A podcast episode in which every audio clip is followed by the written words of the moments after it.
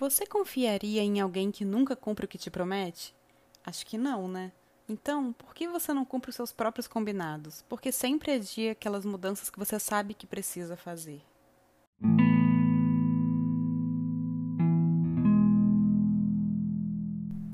Ei, gente, tudo bem? Eu estou a Clarice e esse é mais um episódio do Reconectar-se, um podcast sobre autoconhecimento e desenvolvimento pessoal. E hoje vamos falar sobre a relação entre autoconfiança e autoestima.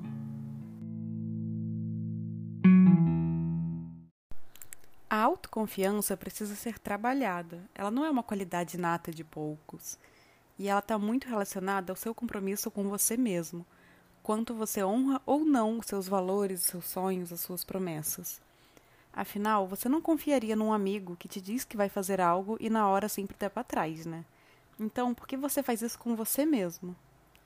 Sabe aquela promessa de que na segunda você começa, amanhã você faz, no próximo ano e esse futuro nunca chega? E se você não honra os seus combinados com você mesmo, como vai ter confiança em si? Fica bem difícil, né? Com isso, você acaba sempre olhando para o lado e se comparando com quem está honrando os próprios combinados. Você vê alguém fazendo algo que acha incrível e pronto, começa aquela vozinha do juiz interior a tagarelar na sua cabeça frases como: "Ah, eu não consigo.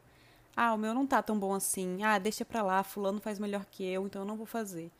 Pronto, a comparação já se instalou e a autoconfiança saiu pela porta de trás sem nem te dar tchau, né?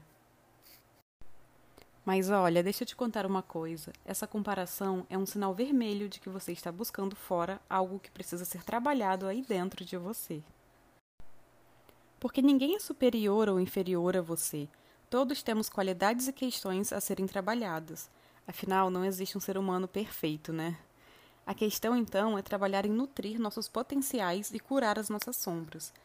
E tudo bem se inspirar em outras pessoas que você admira, mas desde que isso te faça, no fim do dia, voltar o foco para você, para pensar: ok, eu admiro isso e vou trabalhar para potencializar essa qualidade em mim. Que bom que Fulano me ajudou a despertar essa vontade. E com certeza essa pessoa também vai, vai estar se inspirando em outra pessoa para trabalhar alguma qualidade nela. E curar as sombras, né? Que afinal todo, todos nós temos. Então, é, achar que alguém é superior a você em algo é uma forma distorcida de enxergar a realidade. E quando o sinalzinho vermelho surgir, pergunte-se: ok, como eu posso nutrir isso que admiro no outro em mim?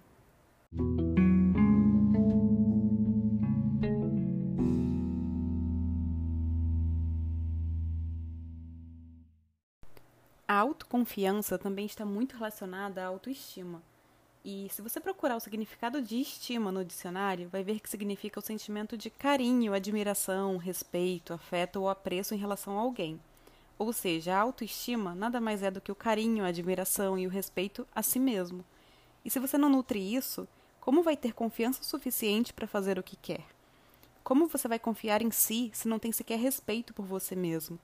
Por que você dá tanto carinho e admiração ao outro e esquece de si, que é a pessoa com quem você convive 24 horas por todos os dias da sua vida?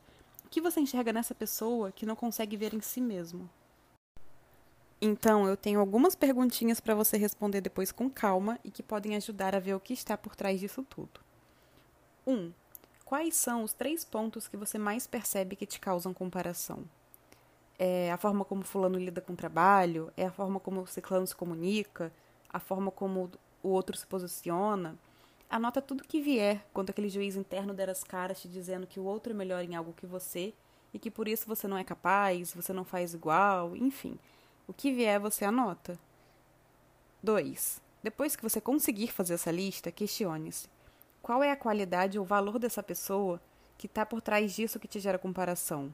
O que é que você realmente admira? É porque ela honra os compromissos, porque se comunica com clareza? O que é? 3. Você tem nutrido isso em você? Você trabalha para potencializar isso em si ou você tem deixado isso de lado? E número 4. O que você pode fazer para desenvolver isso em si mesmo? Como você pode trabalhar para ser bom nisso que você tanto admira? Conseguindo definir o que atrás da cortina realmente te traz essa comparação, fica mais fácil ter uma clareza do que você tem deixado de lado em si e que considera importante. E isso vai ajudar a entender o que precisa ser mais nutrido na sua vida, quais são as qualidades, os valores que são importantes para você, mas que você tem deixado de lado.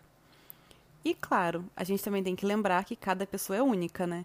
Talvez fulano possa escrever maravilhosamente bem, naturalmente, mas na hora de falar em público ele trava.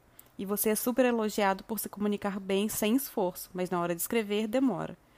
Então, assim, todos temos potenciais singulares, ritmos diferentes. E claro, você pode desenvolver o que quiser, mas do seu jeito, entende? Somos seres singulares, cada um vai fazer a mesma coisa de forma diferente. E isso é o que faz parte da beleza da vida. Cada um tem seu papel aqui. E tem espaço para todo mundo, tem espaço para todas as formas de fazer uma coisa. Tem pessoas para se conectar com as várias formas de se fazer algo. E você querer fazer da forma do outro está apenas desperdiçando seus potenciais e tirando do mundo a oportunidade de receber o que você tem para oferecer a ele. Porque talvez Fulano faça isso de uma forma, é, Ciclano fazer de outra, mas ninguém pode fazer do jeito que você faz.